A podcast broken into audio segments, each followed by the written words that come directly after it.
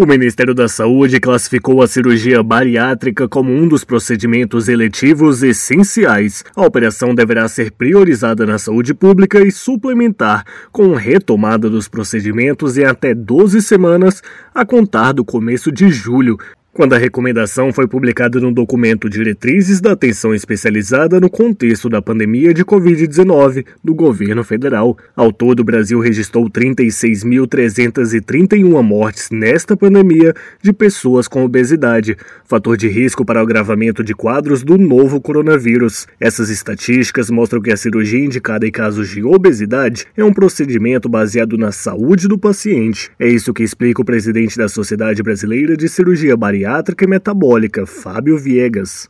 O obeso mórbido, ele não é obeso mórbido porque ele quer. Nós estamos falando de uma doença que é metabólica, que é genética, que é multifatorial. Hoje, a obesidade mórbida é a principal causa de mortalidade no mundo. E no Covid grave, nós assistimos uma incidência elevadíssima de pacientes jovens morrendo de Covid porque eram obesos.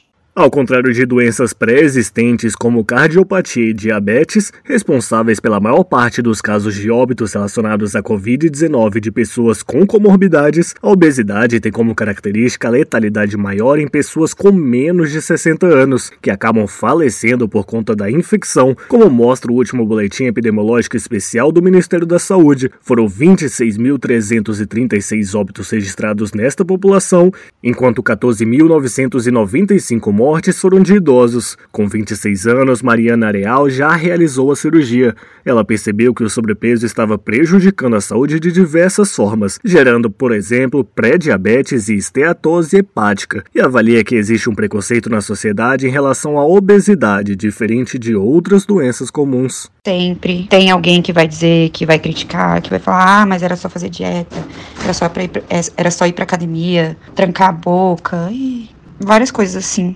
Sempre tem alguém para julgar sua decisão, o processo pelo qual não tem conhecimento. A cirurgia era meu último recurso para recuperar a minha saúde. Apesar de fundamental para reduzir as chances de óbito e agravamento de casos de infecção pelo novo coronavírus, as cirurgias bariátricas tiveram queda de 69,9% no número de procedimentos realizados pelo SUS no último ano. Foram realizados 12.568 tratamentos cirúrgicos de obesidade em 2019 e apenas 3.772 em 2020. Reportagem Alan Rios.